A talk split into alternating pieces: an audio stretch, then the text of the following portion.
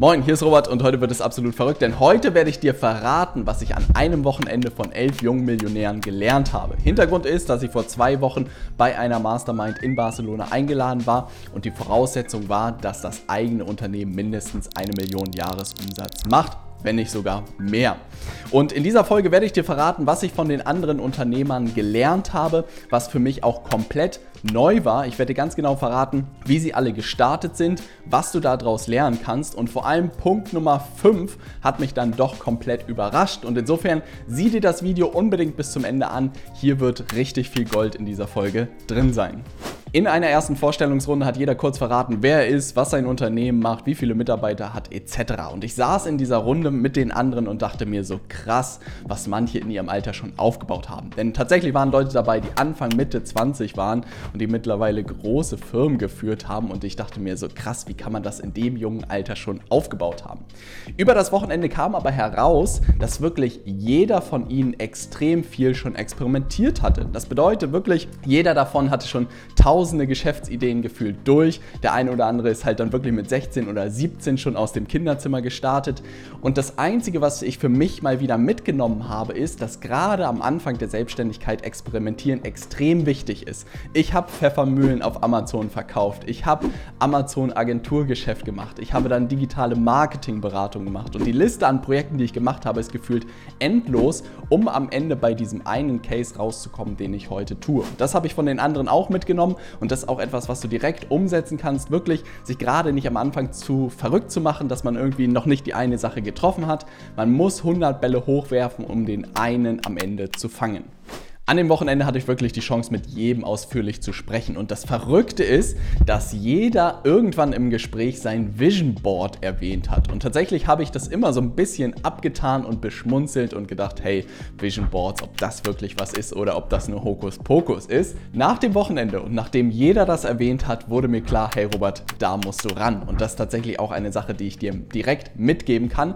Denn was ist das Coole am Ende an Vision Boards, dass man sich erlauben kann, mal wieder groß zu träumen träumen, zu spinnen, was selten irgendwie erlaubt ist dass man wirklich sich überlegen kann, was will man für verrückte Sachen in seinem Leben erreichen. Und wirklich direkt den Tag danach, als ich wieder angekommen bin, habe ich mich eingesperrt und mein eigenes Vision Board gebaut. Und ich habe einfach gemerkt, wie viel es auch in mir ausgelöst hat.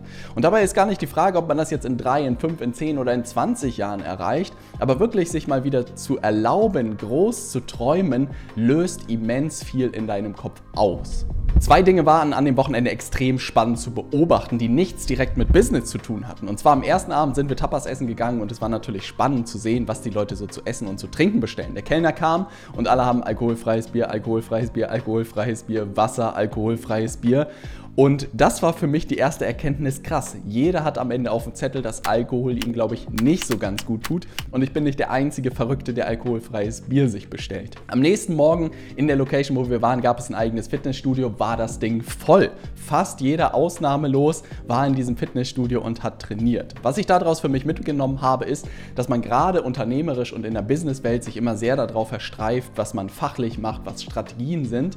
Aber jeder der Jungs hat es verstanden, alle seine Lebensbereiche zu perfektionieren und auch wirklich im Fokus zu haben. Sei es Ernährung, sei es Sport, sei es Schlaf, sei es Meditation, sei es äh, Breathwork, all solche Themen, Journaling hatten alle auf dem Zettel. Und das war spannend zu sehen, dass wirklich Unternehmertum ein multidimensionales Spiel ist und dass es nicht nur darum geht, fachlich irgendwie extrem gut zu sein, sondern wirklich alle Lebensbereiche im Fokus zu haben.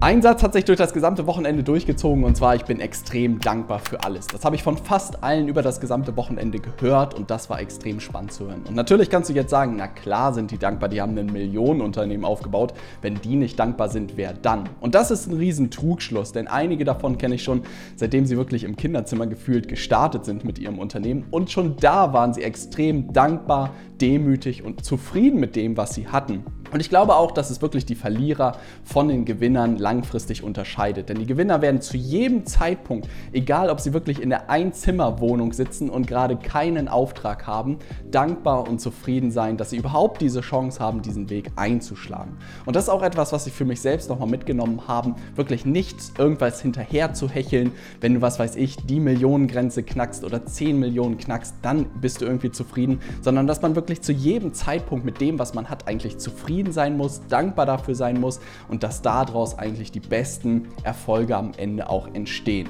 Ich muss gestehen, ich habe das Wochenende natürlich Ausschau gehalten nach der einen magischen Formel oder Idee, die mir die Jungs verraten.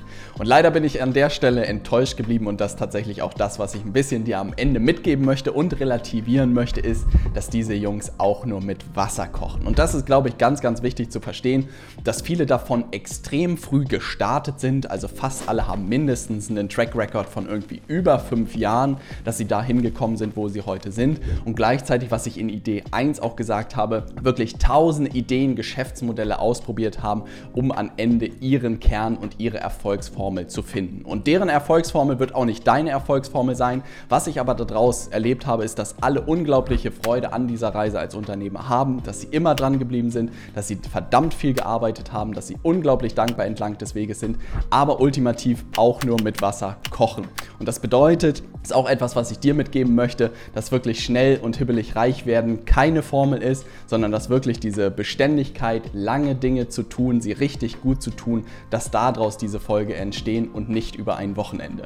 Einfache Frage an dich, hast du schon ein Vision Board oder musst du dich nach diesem Video direkt ransetzen? Schreib es mal gerne unten in die Kommentare. Wenn dir das Video gefallen hat, würde ich mich extrem über ein Like freuen, um den YouTube-Algorithmus ein bisschen anzukurbeln.